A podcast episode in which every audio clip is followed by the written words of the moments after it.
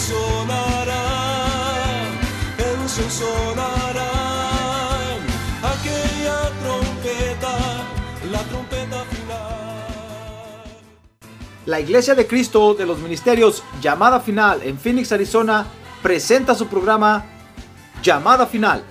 Conscientes de que vivimos los últimos tiempos y que la humanidad necesita escuchar la verdad eterna de Dios, presentamos el siguiente programa con el pastor José Arriaga. Con ustedes, el pastor José Arriaga con el mensaje de la palabra de Dios.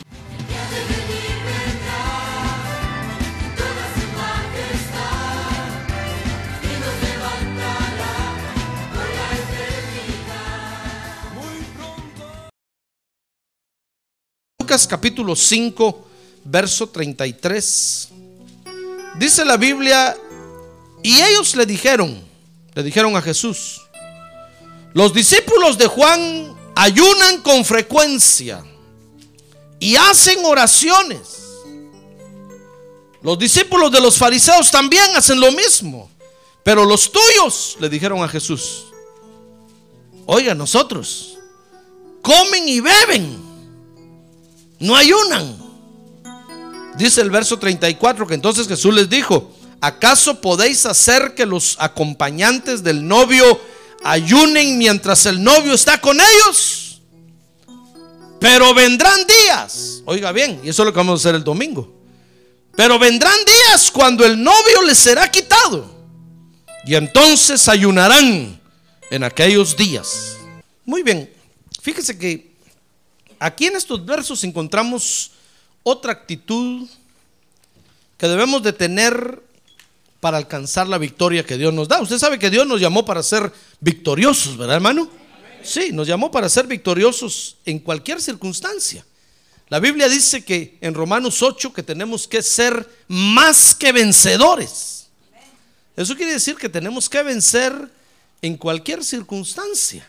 Entonces, para obtener la victoria que el Señor nos da, tenemos que tener ciertas actitudes, hermano. Fíjese que la actitud es, es un sentir, es un estado de ánimo que se manifiesta exteriormente. Es decir, es un sentir del alma o es, un, es una condición del alma, pero que se ve afuera, se ve en nuestras acciones. Entonces tenemos que tener ciertas actitudes y en estos versos encontramos otra de esas actitudes que debemos de tener. Es la actitud de disponibilidad. Ahora diga conmigo, actitud de disponibilidad. Sí, para que no le cueste, dígalo así por sílabas. Disponibilidad. Ah, no, más recio. Disponibilidad. Pareciera un trabalenguas, ¿verdad? Pero así es esa palabra, hermano. Ahorita le voy a explicar de qué se trata. Fíjese que con esta actitud, ¿sabe? Vamos a desarrollar lo que Dios nos ha puesto a hacer. Eso quiere decir esa actitud, es decir, ese estado de ánimo que debemos de mantener, hermano, nos va a permitir hacer lo que Dios quiere que hagamos, lo que Dios nos ha puesto a hacer. Si no, no lo vamos a poder hacer. Fíjese que dice la Biblia que cuando Dios levantó a Sansón, se acuerda de Sansón, ¿verdad? El que después se volvió Sansón. Pero primero era Sansón. Fíjese que Sansón, hermano, cuando le tocó empezar a hacer lo que tenía que hacer, estuvo siempre disponible. Hasta el hecho de ir a buscar mujeres, mujeres filisteas, que no eran israelitas, no eran creyentes de Dios. Porque dice la Biblia que era un plan de Dios que, que Sansón se enamorara de las mujeres filisteas.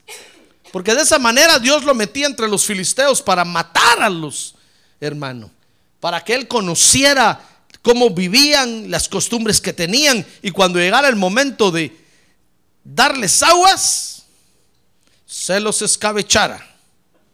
Ya ve que caló el mío, ¿verdad? Se lo voy a traducir, hermano. Para que cuando llegara el momento de matarlos, los matara con facilidad.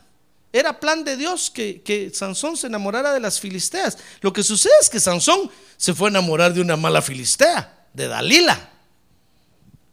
Que usted se recuerda que lo durmió en sus piernas una tarde de amor y le cortó el pelo. ¿Se, recu- se recuerda de eso o no? Ah, no, dígale que tiene a un lado. Despierte, hermano. Vuelva en sí, dígale. véngase para acá. Véngase para acá. Ya deje, ya deje de estar por allá. Véngase ya aquí. Ya regresó.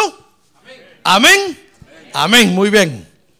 Entonces, fíjese que disponibilidad es el conjunto de características que tiene lo que está disponible. Ese pastor tan bonito que habló y no dijo nada. Disponibilidad es lo que está disponible. ¿Cómo así? Bueno, le voy a decir lo que es disponible. Disponible, fíjese que es lo que puede ser utilizado o que está libre para hacer algo. En otras palabras, disponibilidad entonces es, hermano, cuando uno está, está libre para hacer algo, cuando uno eh, eh, está, está, está en condiciones de poder hacer algo.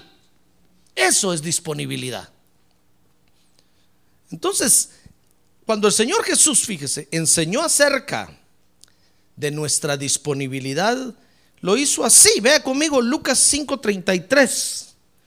Dice que se le acercaron unos, unos fariseos ahí, como para saber, fíjese que, que todo lo que querían hacer era realmente encontrar algo para, para hacer caer en un error a Jesús, al Señor Jesucristo en su ministerio.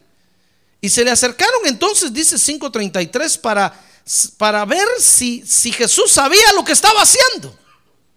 Porque usted sabe que hay mucha gente que hace cosas y no sabe ni por qué las hace, hermano.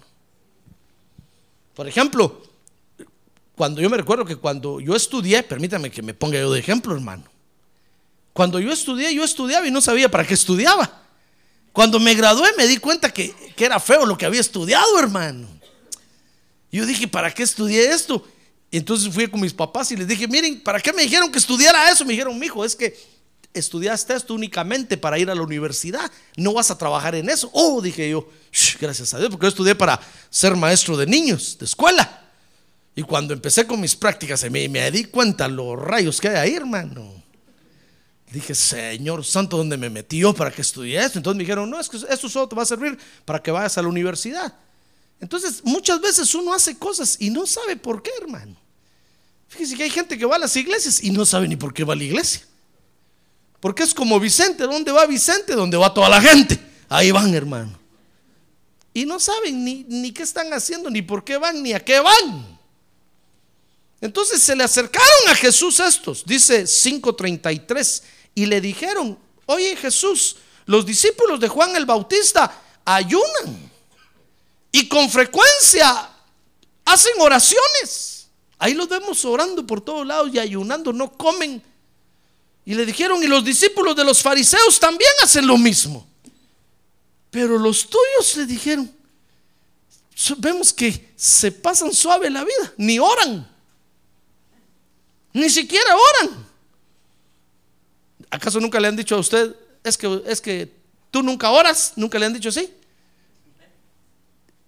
A veces uno, uno es creyente, fíjese hermano, y no tiene que vivir de rodillas llorando delante, no, delante de Dios, no, no, no es necesario. Cuando es necesario, hay que hacerlo. Cuando no, hay que disfrutar la vida, hermano. ¿Se da cuenta? Al fin y al cabo el Señor nos llamó para que disfrutemos la vida. Para eso nos limpia de nuestros pecados. No estoy diciendo con eso que usted se vaya a vivir la vida loca allá afuera, hermano. No, tampoco. Lo que quiero decir es que para que usted viva con paz y alegría, pues, disfrutando de su trabajo, disfrutando de su familia, no tiene que vivir de rodillas 12 horas al día, venirse de rodillas desde su casa hasta la iglesia, aunque se ponga rodilleras. No, hermano. Mire, le dijeron, mira Jesús, mira, aquellos entendemos lo que están haciendo. Vemos que tienen una visión clara de trabajo. A estos otros los vemos que también hacen, hacen algo y entendemos lo que están haciendo. Pero ustedes? ¿Qué pasa con ustedes? No vemos que oren, no vemos que ayunen.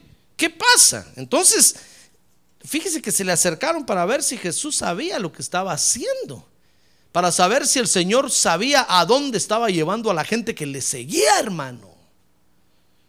Entonces dice 5:34, que entonces el Señor Jesús les dio a conocer su visión de trabajo. Y mire qué visión más hermosa. Dice el verso 34 que entonces Jesús les dijo, ¿acaso podéis hacer que los acompañantes del novio ayunen mientras el novio está con ellos? Se estaba refiriendo a los discípulos, a los apóstoles del Cordero. Son acompañantes de la novia. Y como él estaba con ellos, les está diciendo, ¿acaso pueden hacerlos ayunar cuando yo estoy con ellos? Mire la visión de trabajo. Lo que les está diciendo es, ¿saben? Cuando el creyente tiene gozo y alegría, ¿para qué va a ayunar? El ayuno es luto, hermano. ¿Sabe usted eso, verdad? El ayuno es sinónimo de luto, de tristeza, de dolor. Cuando ayunamos, eh, venimos delante de Dios a decirle, Dios, mira qué dolor tengo, tengo tanto dolor que ni quiero comer. Eso le decimos. Entonces Dios dice, de veras no comiste hoy. Entonces sí está serio el asunto. Porque dice un dicho ahí en el mundo, dice Dios, que enfermo que come no muere. Y no comiste. Entonces ya te vas a morir. Entonces Dios inmediatamente atiende y dice, a ver qué te está pasando. Y nos empieza a despulgar, hermano. A ver dónde está el dolor. A ver qué, qué tanto te duele que dejaste de comer. Porque ¿quién deja de comer, hermano? A ver, pregúntele que tiene un lado. ¿Usted ha dejado de comer alguna vez? Nunca, yo le aseguro que nunca. Puede decir, ah, no, eso sí, no, que me quiten lo que sea, pero la comida. ¿Acaso no pelea uno por la comida? Sí, desde que uno nace empieza a pelear por la comida. ¿No ha visto los bebés cómo lloran por su comida? Ay, cuando la mamá no, se, no les da la comida, pegan unos gritos, hermano. No dejan dormir en toda la noche. Benditos bebés, a ver, diga benditos bebés. Se vuelve uno pasa a formar uno parte del club de los desvelados. Se mantiene uno con los ojos hinchados todos los días, hermano. De tanto desvelo de los bebés, pero es que pelean por su comida. ¿Quién va a dejar de comer? Nadie. A menos que tenga un dolor muy grande y que voluntariamente diga yo renuncio a la comida y a toda alegría y a toda felicidad porque quiero ponerme en tristeza y en dolor para demostrarle a Dios que de veras necesito su ayuda. ¿Se da cuenta? Entonces el Señor les está diciendo, miren, ahorita yo estoy con ellos, estamos de fiesta. Ahorita yo ando con ellos, estamos contentos. ¿Cómo los voy a poner a ayunar?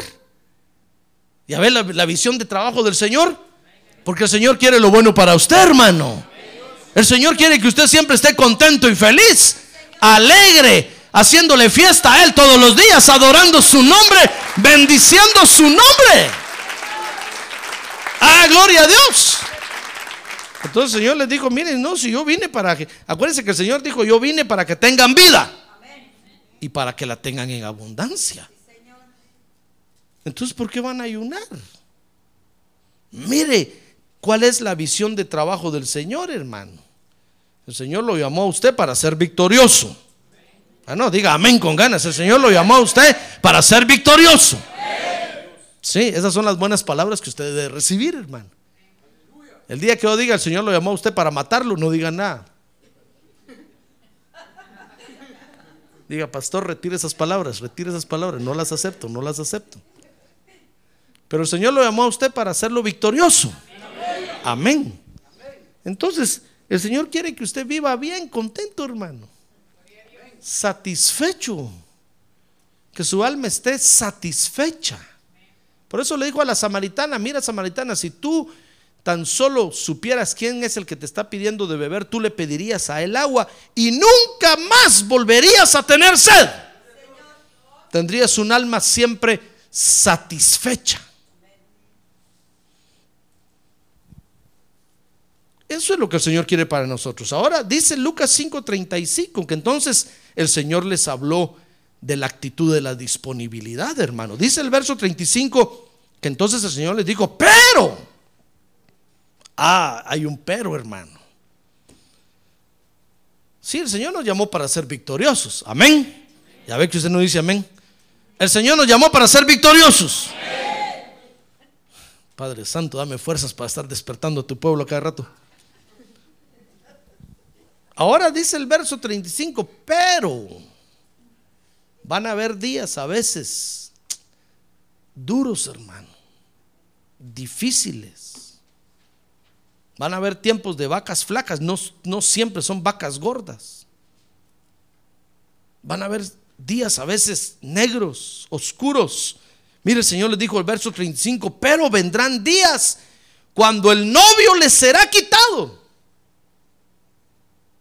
Y entonces ayunarán en aquellos días. Ah, el Señor, fíjese, no está diciendo ahí que ahora no hay que ayunar. No, lo que el Señor está diciendo es que cuando usted, hermano, esté alegre y contento, ¿para qué va a ayunar? Pero cuando se sienta triste, solo, cuando sienta que el Señor está lejos de usted, cuando sienta que el Señor no lo escucha, cuando usted sienta que viene a la iglesia y solo quiere estar sentado y no parado, de tanto que siente, entonces es cuando usted tiene que decir, Padre Santo, me voy a poner a ayunar, porque siento que estoy en un desierto terrible. No hay agua para beber, siento que me estoy ahogando de sed. Estoy hablando espiritualmente. Ahí es cuando usted tiene que ponerse de luto, hermano. Que no es el luto como el que hacen allá, que se visten todo de negro. No, no, no, no, no. Ni se va a vestir de San Martín de Porres y va a venir con la escoba aquí, hermano, tampoco. No se trata de eso. Se trata de dejar de comer y ayunar y decirle, Dios, mira, me siento tan mal, tan mal que dejé de comer. Ya ve que el mundo copia eso, hermano.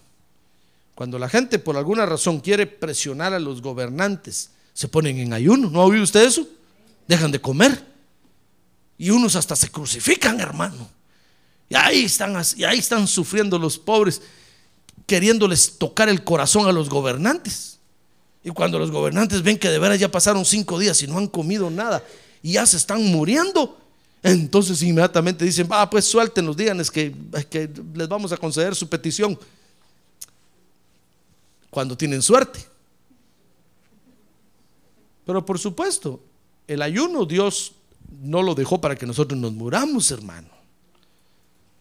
Sino que sencillamente para que nos dediquemos en cuerpo, alma y espíritu a buscar lo que realmente necesitamos. Amén. ¿Ya se da cuenta usted que cuando uno tiene la panza llena, tiene el corazón contento?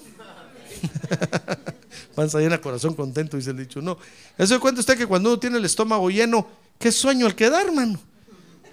¿Qué se me hace que por eso se duerme usted a la hora de la predicación, fíjese? Porque viene bien cenado, se acomoda en la silla así y se queda. Tiene que ayunar más. Porque, porque si no, si tiene el estómago vacío, va a estar atento a la palabra de Dios, hermano. No, entonces, el Señor no está diciendo que no, que no, que no hay que ayunar, no, lo que el Señor está diciendo es que el ayuno, hermano, es para cuando vienen días. En este caso se trata del ayuno, pues. Entonces está diciendo, miren, ustedes tienen que estar disponibles para ayunar cuando, cuando estén de bajón. ¿Sabe usted lo que es cuando estén de bajón, verdad? Cuando se sientan deprimidos, cuando se sientan oprimidos, cuando se sientan desanimados, cuando se sientan, eh, hermano, hechos pedazos. Entonces tienen que disponerse a ayunar. Porque el ayuno va a venir a romper esas cadenas que los están bajando, hermano. Hay, hay, pesos que a veces tenemos en nosotros que no nos dejan elevarnos a la presencia de Dios. Queremos adorar y no podemos. Queremos cantar y, y no podemos. Es que hay un contrapeso que lo baja. Entonces hay que ayunar para que se rompan esas cadenas y seamos libres entonces para exaltar a Dios, para adorar a Dios, para buscar a Dios.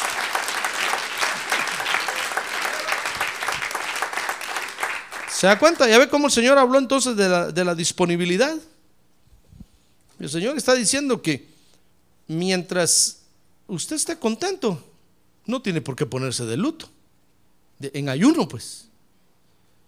Pero cuando se sienta alejado del Señor, por eso el Señor les dijo, pero un día de estos, el novio les va a ser quitado. ¿Se da cuenta? Cuando usted sienta que el Señor se alejó de usted,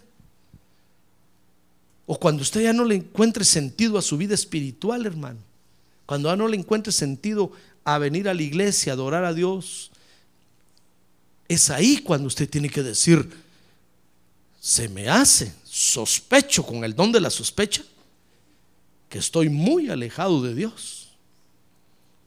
Entonces, en, señal de dolor y de tristeza, usted tiene que dejar de comer. Tiene que estar disponible, pues, ¿comprende? Como le decía, este es un ejemplo, este es el ejemplo del ayuno, pero podría ser la alabanza y la adoración, podría ser el servicio a Dios, podría ser escuchar la palabra de Dios, podría ser tantos, tantos ejercicios espirituales que tenemos, podría ser ofrendar y diezmar, tanto que tenemos que hacer para Dios, tenemos que estar disponibles para hacerlos, es decir, en nuestra alma tiene que haber una actitud, hermano, de estar libres para actuar en el momento que se tiene que actuar. Si usted, si usted nota que su hogar está siendo invadido por demonios, usted tiene que estar disponible para reprenderlos y echarlos fuera en el nombre de Jesús. Si usted empieza a ver que su trabajo se le empieza a poner la cosa color de hormiga, hermano. ¿Sabe lo que es color de hormiga, verdad? Yo no sé cuál es el color de la hormiga, hermano. Ni sé por qué se dice eso, pero si es, algo malo, no, no me malinterprete. Si usted de repente empieza a ver, a ver, a ver todo feo ahí, pues Usted debe estar disponible para, para decirle, bueno Dios, aquí tengo que pelear este asunto. Y lo voy a pelear reprendiendo, atando y ligando y a todos los que me quieren estorbar. ¿Se da cuenta? Eso es, esa es la actitud de la disponibilidad. Estar eh, libres, preparados, dispuestos Disponibilidad, dispuesto viene de disponible. Valga la repetición. Para hacer lo que tenemos que hacer cuando se tiene que hacer.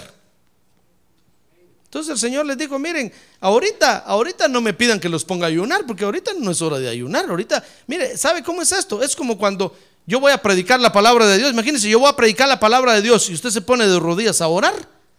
Yo tengo que decirle, hermano mujer, por favor, levante a ese hermano. Dile que se siente, ahorita es hora de, escuchar la palabra. ¿Qué está haciendo de rodillas? No me va a decir, pastor, es que ahorita siento eh, eh, la guianza del Espíritu para orar. Saber qué Espíritu será. Porque la guianza del Espíritu Santo es que yo predique ahorita, hermano. Y usted tiene que estar sentado para escuchar, ¿se da cuenta? Entonces, hermano, tenemos que estar disponibles para hacer lo que hay que hacer en el momento que haya que hacerlo. Si nosotros estamos disponibles, la obra de Dios se va a hacer en nuestra vida. Amén. Pero si no estamos disponibles, nunca tenemos esa buena actitud en nuestra alma, cuando sea hora de pararse, usted se va a quedar sentado. Cuando sea hora de saludarse, usted no le va a dar la mano a nadie. Cuando sea la hora de predicar, usted se va a dormir. Y cuando sea la hora de dormir, usted va a querer oír la palabra.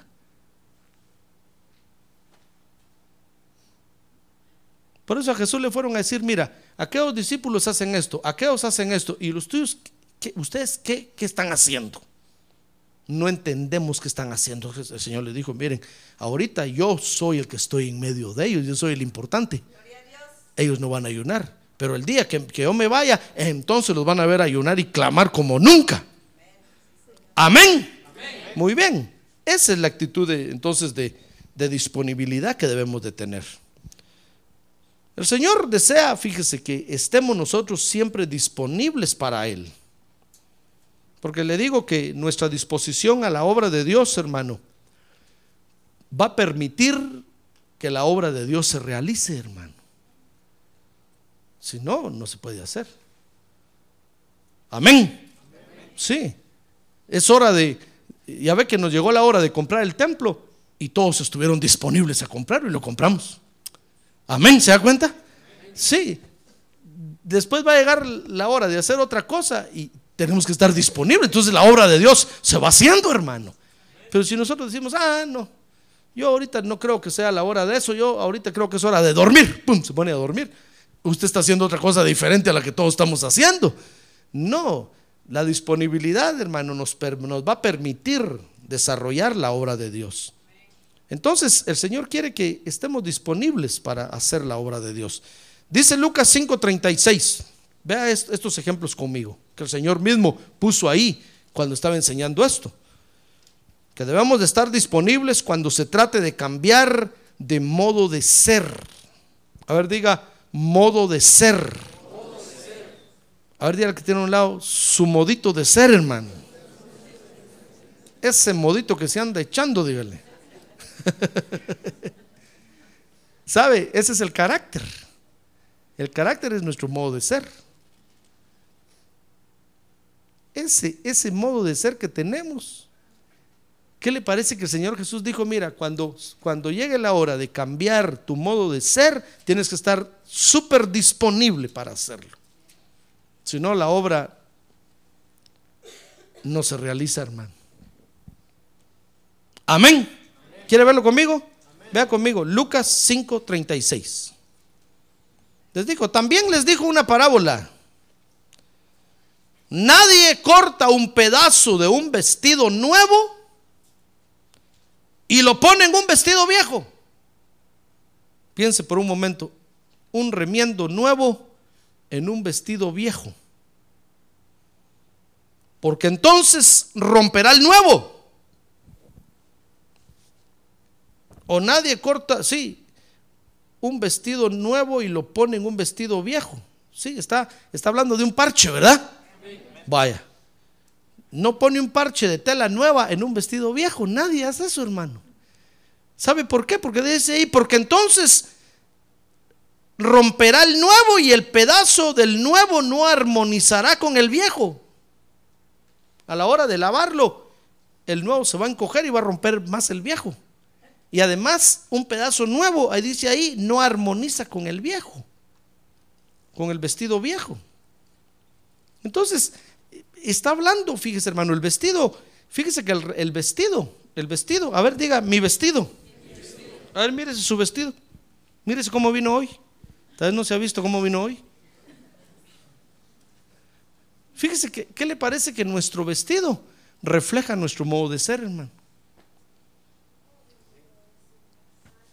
Por eso dijo un psicólogo un día, los que se visten extravagantemente es porque así tienen la mente.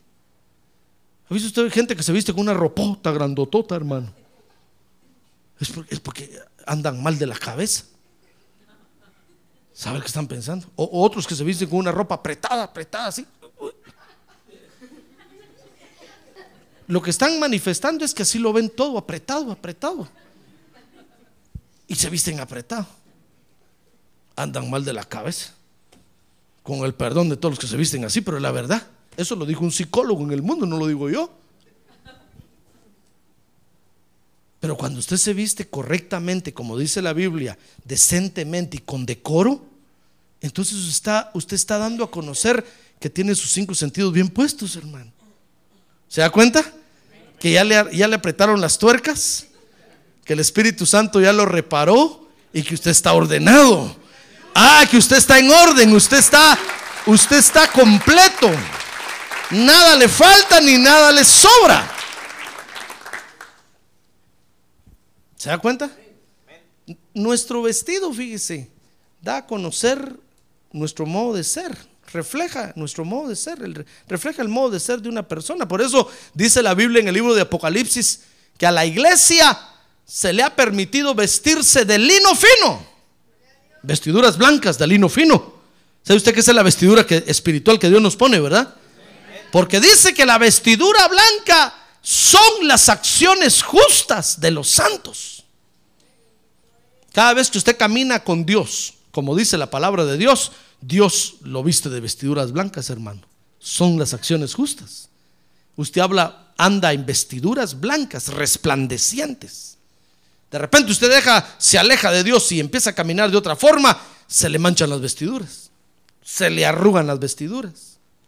Y dice la Biblia que el Señor viene por una iglesia que sin mancha ni arruga, con vestiduras blancas resplandecientes. Entonces, la vestidura, ya ve, da a conocer nuestro modo de ser. Son vestiduras blancas, porque son acciones buenas, justas, las que ahora el Espíritu Santo de Dios nos hace tener, nos hace hacer, hermano. Entonces, cuando nosotros nos vestimos extravagantemente, estamos dando a conocer un modo de ser terrible, horrible, repelente, asqueroso, chuco. ¿Qué más le digo? ¿Qué otra palabra sinónima encuentro? Por eso el Señor dijo, miren, miren, eh, si ustedes quieren cambiar de forma de ser, por favor, no estén poniendo no agarren la palabra de Dios para ponerse remiendos en su modo de ser, porque eso no funciona. O se cambian toda la vestidura o no hagan nada, porque eso no trabaja así.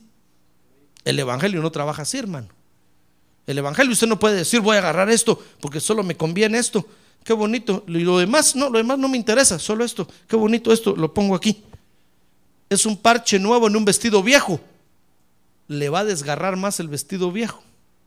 Además, el parche nuevo, dijo el Señor, en el vestido viejo, no, ¿cómo dijo? No armoniza.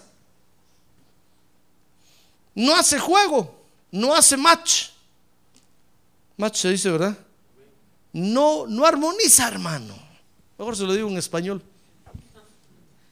Antes de meterme en problemas. Entonces, cuando estemos, cuando, cuando querramos cambiar nuestro modo de ser, tenemos que estar dispuestos, hermano. Tenemos que tener la actitud de disponibilidad de decirle, Señor, cambia mi forma de ser, por favor, cámbiala. Y el Señor le va a decir, ¿de veras quieres cambiar? Es como darle vuelta, como decimos allá, una, una vuelta de calcetín, hermano. Es como darle vuelta al calcetín, completamente. Entonces el Señor le va a decir, bueno, entonces tienes que renunciar a esto, tienes que renunciar a esto, Tienes que renunciar a esto. Y tenemos que estar disponibles, decirle amén, Señor. ¿Cómo no? ¿Algo más? ¿Algo más? Mire, una vez vino conmigo un, hermano y me dijo, pastor, yo quiero dejar de ser así. Y me dijo, así, así, no le voy a decir qué era, ¿verdad? Pero me dijo, así, así, así, así. Ah, bueno, le dije, qué bueno, gloria a Dios. Qué bueno que usted desee cambiar. ¿Y sabe qué tiene que hacer? No me dijo, por eso voy con usted, porque Dios me dijo que usted me iba a decir que, muy bien, le dije, qué bueno, porque así quiero yo que el Señor los mande, porque entonces van a estar disponibles para hacer. Muy bien, le dije, entonces tiene que dejar de hacer esto. Y se asustó, hermano. Y me dijo, mire, pastor, pídame, dígame cualquier cosa, pero eso sí no. Eso sí no. Bueno, le dije, entonces siga viviendo como está viviendo. Si usted no está disponible a dejar esto, no, no, se puede hacer nada. Es más, le dije, ni puedo orar ahorita por usted, porque me dijo, ore por mí, para que siquiera Dios me, me dé fuerza. No, no, no, le dije, o lo deja o no lo deja. Si lo deja ahora, oro por usted, si no, no, váyase. Siga viviendo como está viviendo. Y me dijo, bueno, me voy, adiós. Se fue. Ya no lo volví a ver. Tenemos que estar disponibles, hermano. ¿Usted quiere que la obra de Dios se haga? Entonces esté disponible. Esté disponible. Si usted quiere cambiar de modo de ser, esté disponible, hermano. Y va a ver cómo entonces el Espíritu Santo lo va transformando y lo va cambiando y lo va haciendo una nueva persona. Y todo ojo lo va a ver. Todos los que lo rodean lo van a notar. Ah, gloria a Dios. Gloria a Dios. Entonces, si se trata de cambiar de modo de ser, bueno, entonces esté disponible. Amén. Mire, una vez me dijo otro hermano a mí, hermano pastor, yo no quiero cambiar de forma de ser. Porque así como estoy, estoy contento. Entonces le dije, entonces, ¿qué, qué, qué así? ¿Qué decía así? Ni vuelta de hoja. Ni pregunte qué hay que hacer. Quédese así. Siga así. Y al poco tiempo vino y me dijo, pastor, no, la verdad es que no estoy contento con la, mi forma de ser. No me dijo, le dije que estaba contento. No me dijo, pero es que era por llevarla a la contraria, usted nada más por molestarlo. Bueno, le dije, usted, usted es el que se hunde, no yo. Yo voy para arriba cada día. Pero si no está disponible, hermano. ¿Comprende? A ver, pregúntale que tiene un lado. ¿Está, ¿Estará usted disponible, hermano? ¿Estará disponible esta noche? Pregúntele, ¿estará disponible esta noche para cambiar de forma de ser? ¿Ya le preguntó? A ver, pregúntele bien, ¿estará disponible para cambiar de forma de ser? A ver, repita conmigo, ¿estará disponible para cambiar de forma de ser? Que no le conteste nadie. Entonces, cuando se trata de cambiar de forma de ser, hay que estar disponibles. No, no, no trate usted de, venir a la iglesia solo a, a, tomar lo que le conviene, porque eso no va a trabajar bien en su vida, hermano. En el momento va a ir usted eh, remendado, pero el día de mañana va a amanecer más roto que como estaba. Entonces va a empezar a decir, no, ¿para qué voy a la iglesia? ¿De qué me sirve?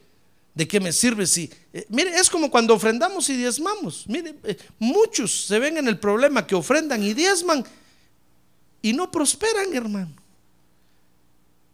Entonces vienen y preguntan, y dicen, mire, pastor, yo estoy diezmando desde cuándo estoy y no prospero.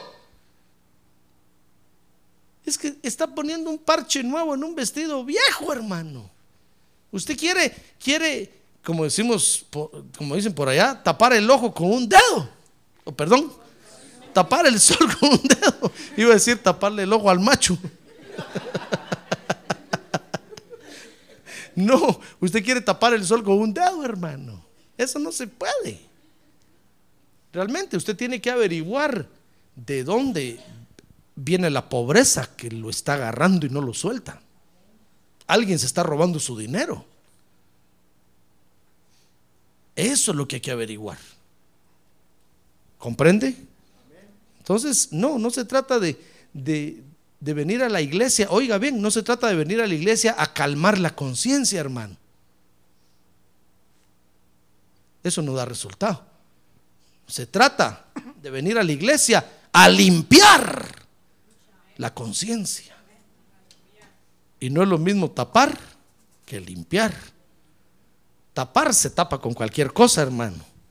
Pero limpiar hay que restregar con un paste, con una esponja gruesa.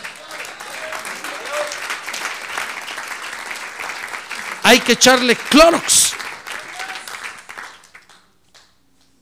hasta que rechine.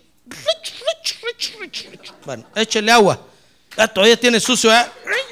Y usted va a estar. Ay, ay, ay. Bueno, pero solo así se puede hacer algo nuevo, hermano. Si nosotros venimos a la iglesia para calmar la conciencia, porque tenemos un pecadillo. Bueno, ya vine a la iglesia, ya cumplí con Dios. Y espero que Dios esté contento. No, hermano, si no se trata de Dios, a Dios no le importa si, usted, si Dios es Dios. No, se trata de que nosotros alcancemos beneficio, hermano. Amén, ¿se da cuenta? Muy bien, entonces, si, queremos cambiar de forma de ser, entonces tenemos que estar disponibles. Dice Lucas 5:37, que cuando se trate de cambiar de modo de vivir, ah, hermano, tenemos que estar disponibles. Dice ahí Lucas 5:37, y nadie echa vino nuevo en odres viejos. Porque entonces el vino nuevo romperá el odre viejo y se derramará y los odres se perderán. Fíjese que el odre representa nuestra forma de vivir. Porque dice la Biblia que ahora Dios tiene su gloria en vasos de barro, en odres de barro. Está hablando de nuestra forma de vivir, hermano. Por eso usted tiene que vivir, tiene que tener mucho cuidado con su forma de vivir, porque es una forma de vivir de barro. Y ahí lleva usted la gloria de Dios, hermano. Si usted dice, nada, que me importa a mí, yo vivo como se me dé la gana, Dios está contento. Te- No, hermano, la gloria de Dios está depositada en su, en su vida, en su forma de vivir. Y usted tiene que reflejar en su forma de vivir la gloria de Dios. Entonces el odre representa nuestra forma de vivir. Si nosotros no cambiamos nuestra forma de vivir, hermano, el vino nuevo que cae de Dios aquí nos va a romper la vida. Por eso mucha gente se va de las iglesias, porque no está en disposición de cambiar su forma de vivir. No es fácil estar escuchando la palabra de Dios, hermano. ¿Sabe usted eso? Yo lo felicito a usted porque viene a escuchar la palabra de Dios. A ver, dígale que tengo al lado, lo felicito, hermano. Qué valiente es usted. Viene todas las noches a escuchar la palabra de Dios. Es que no es fácil eso, hermano. Cada palabra de Dios que escuchamos es una demanda terrible de Dios que nos hace. Y si nosotros no cambiamos con eso, la palabra de Dios nos va a terminar hundiendo. El odre se va a romper y el vino se va a regar. Porque se echa vino nuevo en odres nuevos. Amén. Por eso, cada vez que, que nosotros venimos a la iglesia, perdón, y escuchamos la palabra de Dios, tenemos que decirle, Señor, ten misericordia, que tu palabra me cambie hoy. Hoy, no mañana. Hoy, que tu palabra me cambie, me transforme. Quiero tener una nueva forma de vivir, diferente. Entonces vuelve a caer otra vez el vino en el odre nuevo y el odre nuevo retiene el vino de Dios. Y entonces es cuando en nuestra vida se ve la gloria de Dios, hermano. Es cuando el nombre de Dios es glorificado. Entonces, cuando se trate de cambiar de modo de vivir, tenemos que estar, tenemos que tener una actitud de disponibilidad. Por eso decía, decía Santiago, el pastor de Jerusalén, en la carta que le escribió a la iglesia: Miren, hermanos, por favor, dejen ya, dejen la malicia y dejen toda cosa mala y reciban con mansedumbre la palabra que les es predicada. No estén pensando, no, ese pastor predica así porque saber qué supo de mí, saber quién le contó mi vida. ¿Para qué le fui a contar mi problema? Ya lo está predicando ahí. Si nosotros estamos con esa malicia, hermano, el vino se, se- se riega, el vino se cae. O rompe más nuestra vida en lugar de edificarla, hermano. ¿Se da cuenta? Entonces, cuando se trata de cambiar de modo de vivir, a ver, diga, mi modo de vivir. Yo no sé cómo vive usted, pero hay quienes viven, dicen por allá, como, como perros y gatos. ¿Sabe cómo viven los perros y gatos? Peleándose todo el día, hermano. ¿Por qué pelean tanto? No me pregunte. Si queremos cambiar de modo de vivir, tenemos que estar disponibles, hermano. Tenemos que tener esa actitud de disponibilidad. ¿Ya ¿Ya se dio cuenta qué importante es esta actitud? Para obtener la victoria de Dios. Si no, nuestra forma de vivir no va a cambiar. Muy bien. Dice Lucas 5:39, vea conmigo ahí Lucas 5:39, que cuando se trate de recibir la palabra de Dios, tenemos que tener la actitud de disponibilidad. Lucas 5:39 dice ahí, y nadie después de beber vino añejo desea vino nuevo, porque dice, el añejo es, ¿qué? Es mejor. ¿Sabe usted lo que es el vino añejo, verdad? Es el vino que ha pasado en reposo y por muchos años, hermano. Y entre más años pasa en las barricas esas de madera, eh, más sabroso es el vino. Entonces usted encuentra que, que los vinos de, de muchos años, por ejemplo, son los más caros que los vinos que acaban de hacer. El vino nuevo es el que acaban de estripar la uva o de donde lo hagan y ya está listo ahí para beber. El vino que ha estado en reposo muchos años es más sabroso. Entonces la palabra de Dios aquí el Señor la está poniendo eh, la, está, la, está, la está mostrando como, el, como el vino añejo, o en otras palabras, el vino añejo es figura de la palabra de Dios. Cuando, cuando recibimos la palabra de Dios, tenemos que estar disponibles, hermano, a tomarla y a beberla como el mejor vino que Dios nos da. Amén. Sí, como el mejor vino. Y no, y no andar recibiendo cualquier clase de vino por ahí en la calle, hermano. No, usted dice, no, yo tengo, yo tengo mi barrica de, de madera por allá donde está mi vino añejo. Yo sé dónde lo hacen y cómo me lo sirven. Sé de qué color es. Este es agua con miel, hermano. No va a pensar que es whisky. Y cuando lo bebo, ¡oh! ¡Qué deliciosura de vino! ¿Se da cuenta? Entonces, hermano, tenemos que estar disponibles para recibir la palabra de Dios. No, tenemos que decir, no, otra vez el pastor va a predicar. Ay, es que ya no aguanto. ¿Y qué vino quiere, hermano? ¿Quiere vino nuevo?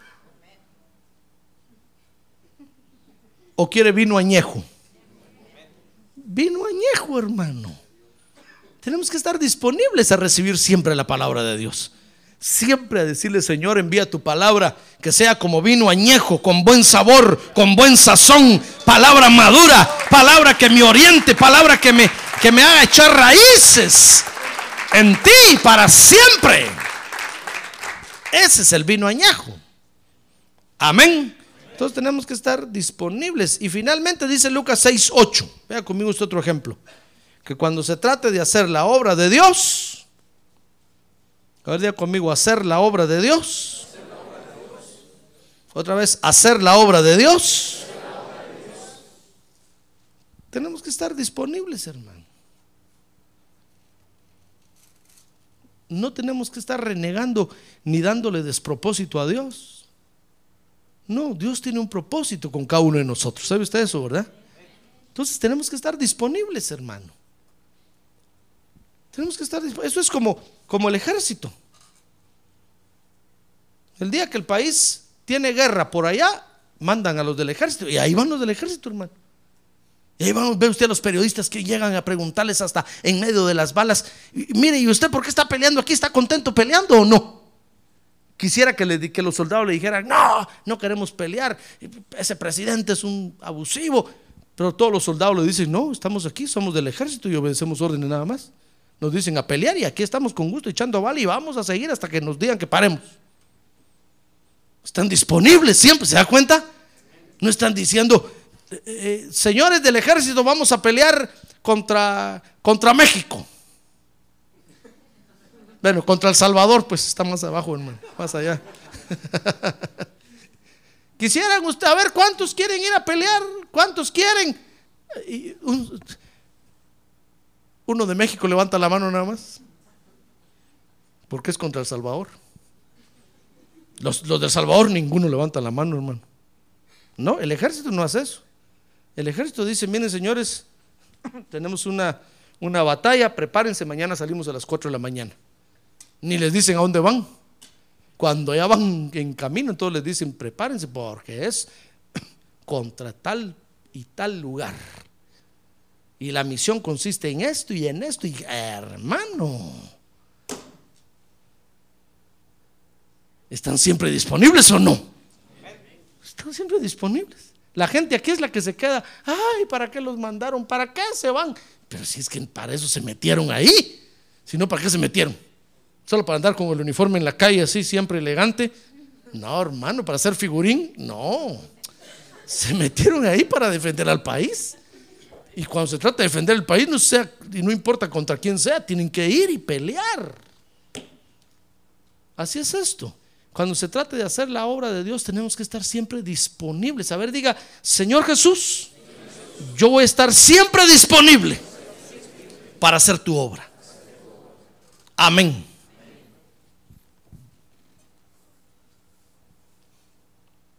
No va a decir, Señor, yo, que, vaya con el grupo de evangelismo ahí a la esquina. Eso no me gusta a mí. No, si no le están preguntando si le gusta o no le gusta. Vaya a echar bala ahí, hermano. Estoy hablando espiritualmente. Vaya a predicar el evangelio ahí en la esquina. Párese y grítele a todos ahí. Eso hay que hacer. Ah, gloria a Dios. Démosle un buen aplauso al Señor. Gloria a Dios. Bendito sea nuestro Dios. ¿Sabe por qué se lo digo? Mira este ejemplo aquí conmigo, Lucas 6, 8. Dice que un día Jesús entró a la iglesia, fíjese, y se paró en el culto para predicar. Y cuando estaba listo para predicar, dice que estaban unos ahí que, eh, que le llevaban la contraria. Y empezaron a decir, bueno, vamos a ver qué hace. Según lo que haga, lo vamos a criticar y lo vamos a, a censurar y lo vamos a sacar en la prensa y le vamos a decir a los del canal 3 que vengan a tomar video. Dice que estaba ahí. Pero cuando el Señor estaba parado frente a ellos, dice que Él sabía lo que ellos estaban pensando. Y entonces había un hombre enfermo ahí, fíjese hermano. Y entonces le dijo al hombre que y tenía, dice que tenía la mano seca.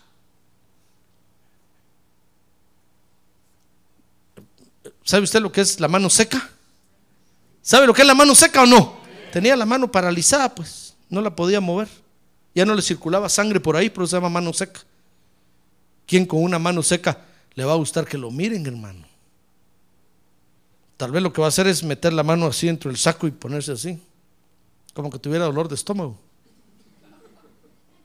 ¿Y qué le parece que el Señor le dice, hey, usted, usted, usted, venga para acá?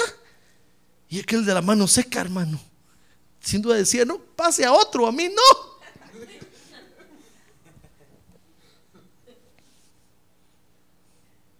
Pero ¿qué le parece que le dijo? No, usted que se está agachando, usted, el de la mano seca.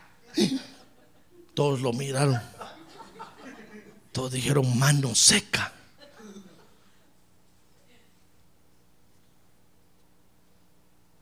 ¿Qué le parece que un día de estos viniera yo y el Señor me dijera aquí cuando estoy predicando, tú, y llama a aquel, tú, el ladrón? Usted dijera,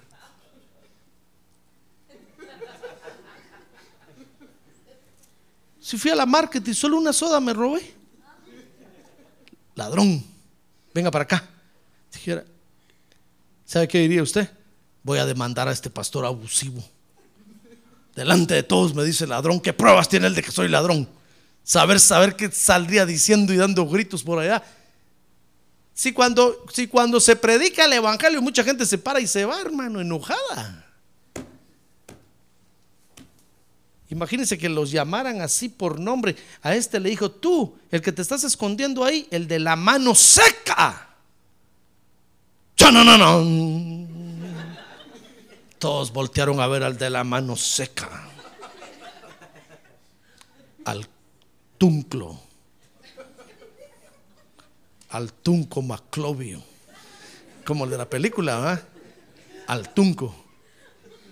Yo no, no y pasó al de la mano seca, lo pasó al frente. Lea conmigo, hermano. Mire, dice que al que tenía la mano seca le dijo, levántate y ven acá, al frente de todos, hermano. Y sabe, el de la mano seca se levantó y dijo, Señor, si para hacer tu obra estoy aquí, ¿por qué no? Haz tu obra en mí. Si me vas a poner de ejemplo para todos, que sea un buen ejemplo yo, Señor, para que todos aprendan. Y pasó al frente, hermano, con la mano seca. Y sin duda empezó a mostrarle a todos, miren mi mano, miren mi mano, mano seca. Estuvo disponible a pasar, no se avergonzó, no dijo, ay, no, qué abusivo ese pastor. ¿Cómo habla? ¿Por qué predica eso? ¿Por qué habla así? Ah, no, no, no, no. Él dijo, yo estoy aquí para que se haga la obra de Dios. Y entonces Jesús les dijo y les preguntó a todos, hermano, ¿es lícito en el día de reposo hacer bien o hacer mal? Salvar una vida o destruirla. Porque estaban esperando que Jesús hiciera algo ese día para dejarles, dejarle o pasarle encima el tráiler, como decimos. Porque era día de reposo y no tenían que hacer nada, según ellos. Y entonces dice que después que miró a todos, dice que le dijo al hombre, el de la mano seca, hermano extiende tu mano. ¿Sabe? Y el de la mano sé que le empezaron a tronar los huesos. Clac, clac, clac, clac, clac. mano le quedó sana, hermano. Ah, gloria a Dios. ¿Se hizo la obra de Dios o no? Se hizo la obra de Dios. Aunque de la mano seca pasó un rato colorado, aunque se azareó delante de todos y haber dicho qué vergüenza, ¿cómo me dice el pastor eso a mí aquí delante de todos? ¿Por qué no me lo dice en privado? Delante de todos me azarea. ¿Cómo va a ser eso? Qué abusivo.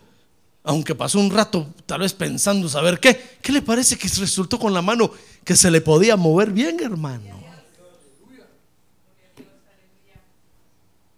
Entonces nosotros tenemos que estar disponibles para que se haga la obra de Dios. Por eso el Señor Jesús le dijo a los discípulos, mira, si tu, si tu hermano te pide que lo ayudes, que lo lleves una mía, llévalo dos. Dale rating. Haz la obra de Dios, hermano. Si te pide la corbata, dale también el saco. No lo vas a dar el pantalón, eso sí no. Pero el saco sí. El Señor Jesús lo dijo. Pero si nosotros no estamos disponibles, hermano, la obra de Dios no se hace. La obra de Dios no camina. Tenemos que tener esta actitud. ¿Se da cuenta? El de la mano sé que estuvo disponible a que lo pasaran y lo pusieran de ejemplo, hermano. El Señor Jesús lo agarró de ejemplo para pelear con los otros y lo sanó. ¿Quién fue el beneficiado? ¿Jesús o el de la mano seca? El de la mano seca, hermano. Porque salió con su mano moviéndola. Por eso, cuando Dios lo tome a usted de ejemplo, no se enoje, esté disponible. Porque Dios está haciendo la obra con usted. De repente Dios lo va a tomar a usted de ejemplo y lo va a mandar al hospital.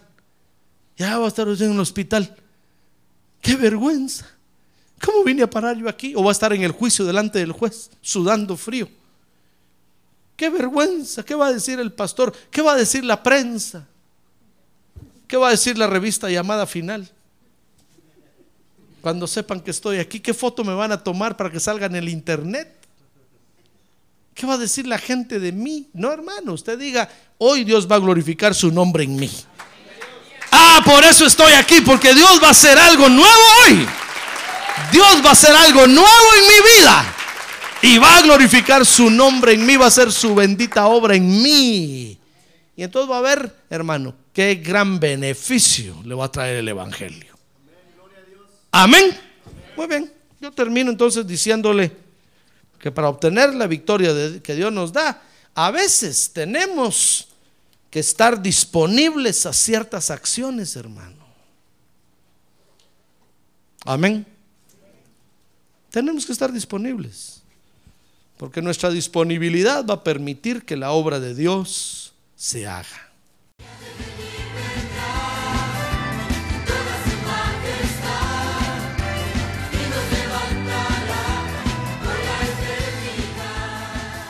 La Iglesia de Cristo de los Ministerios, llamada final en Phoenix, Arizona, cumpliendo con la comisión de Joel 2.1, presentó su programa, Llamada Final. Esperamos que nos vuelva a sintonizar la próxima semana a la misma hora por esta emisora. Los invitamos a nuestras reuniones en el 6023 Norte 71 Drive, esquina con Bethany Home Road. Para mayor información puede llamarnos al 623-934-1259 o visitarnos en la internet al www.llamadafinalphoenix.com.